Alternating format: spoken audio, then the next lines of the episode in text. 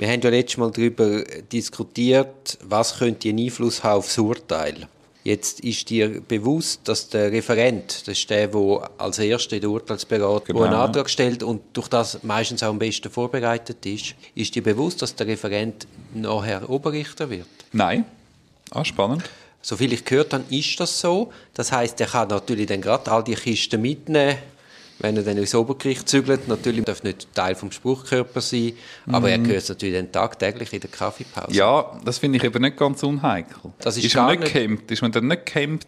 Das hat ja sicher einen Einfluss auf Ja, deine Arbeit. also faktisch hat das einen Einfluss. Du bist ständig zusammen in der Cafeteria und nachher würdest du... Äh, also ich meine, Aber das, weißt das wissen kann- wir ja auch, das wissen wir ja. Entschuldigung von Richterinnen und Richter.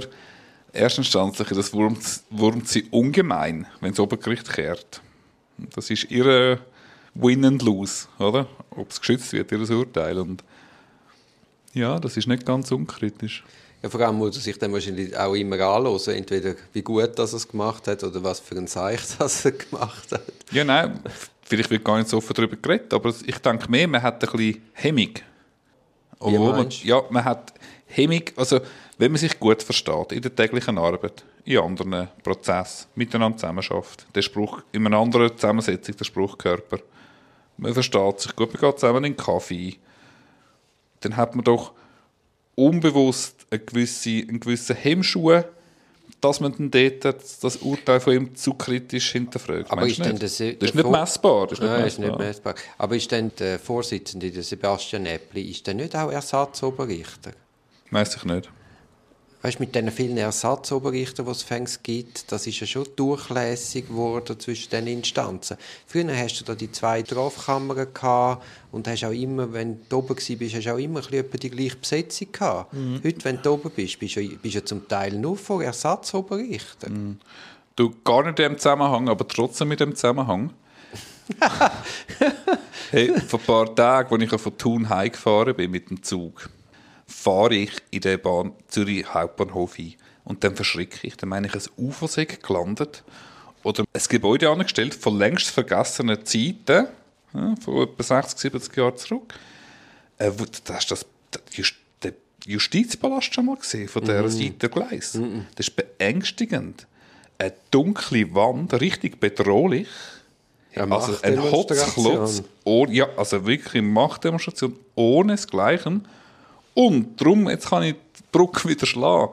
Das ist schon gewiss, dass das Zwangsmaßnahmengericht auch dort ist. Gell? Ja, aber nur, sie sind nur dort, wenn der Häftling auch dort ist. Ja, das interessiert mich doch nicht. Das Zwangsmaßnahmengericht ist am gleichen Ort wie die Polizei, die ihn knastet, wie die Staatsanwaltschaft, die ihn befragt und einen Haftantrag stellt. Willst, willst du es Haben die getrennte Cafeteria?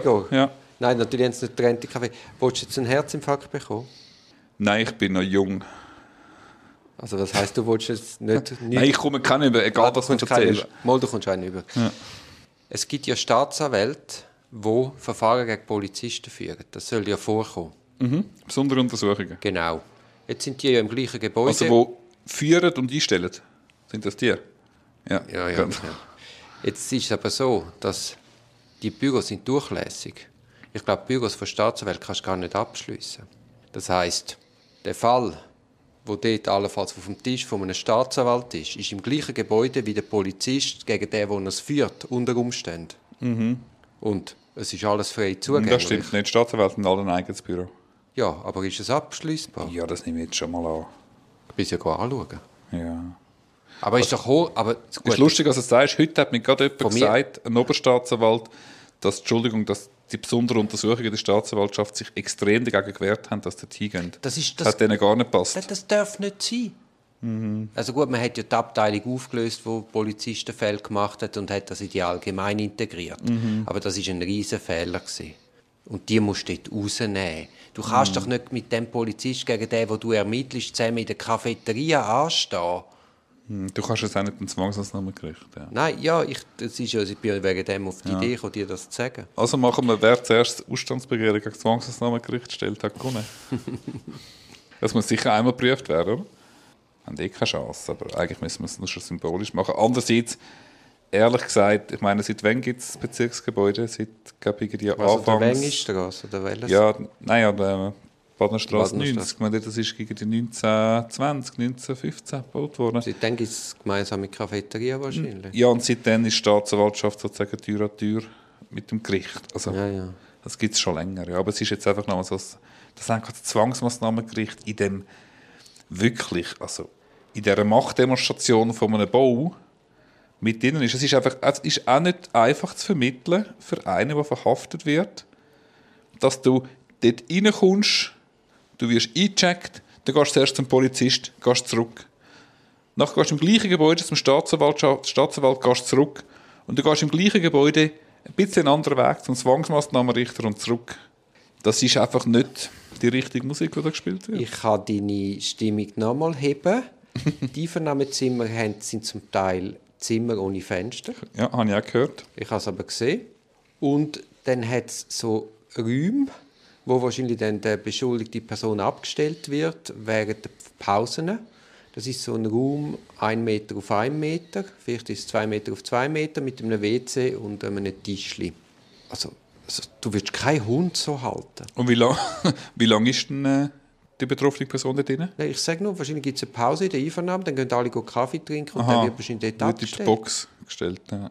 Wir haben ja eine Unschuldsvermutung. Wir sind in einem Untersuchungsstadium. Ich, ich bin... Ja, nein. ja, aber das Beste kommt ja noch, oder? Was, nochmal etwas? Ja, wie geht das? Wie, können wir, wie offen ist das für uns Anwälte? Nein, Wir haben, einen QR-Code scannen und dann kommt man eins weiter führen.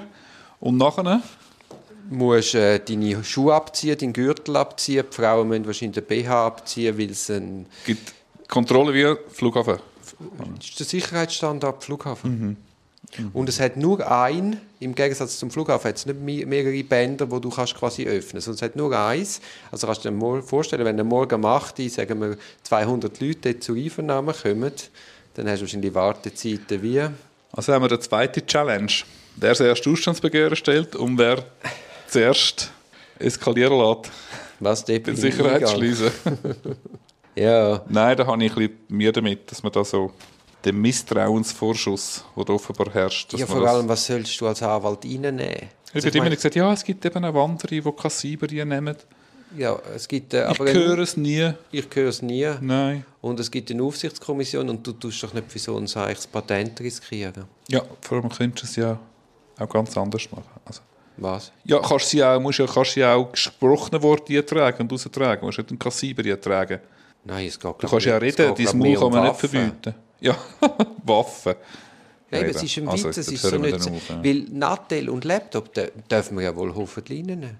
Ja, in den Einvernahmeraum. Ja. Du, wie du als Technikfreak, wie beurteilst du das?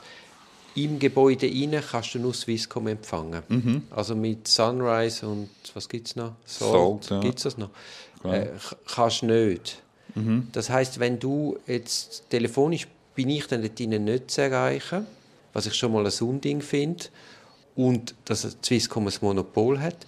Aber wie macht man es mit dem Internet? Die haben dann so ein offenes Wi-Fi, wo du dich kannst einwählen als Anwalt. ja, das machst du sicher nicht. Eben das der, also ist ja ist nicht unkritisch vor dem Hintergrund vom Anwaltsgeheimnis. Ja, ja, ja. Also ich bin dort staatsgläubig genug und habe ein Swisscom. Aber dann ist erstens ist das für mich kein Problem und zweitens habe ich in meinem äh, Notebook, das ich immer dabei habe, habe ich eine SIM-Karte drin im Notebook selber. Aber von der Swisscom. Auch für das Swisscom, ja. Also ich bin habe ausgesorgt. Ach, jetzt bin Mhm. ich allein mit dieser Sorge. Ja, ja, musst halt einfach das Swisscom wechseln. Ja, sicher nicht. Ja doch, also das kann ich diskutieren. Oder willst du es verklagen? Sollen dort eine Saltantennen aufstellen?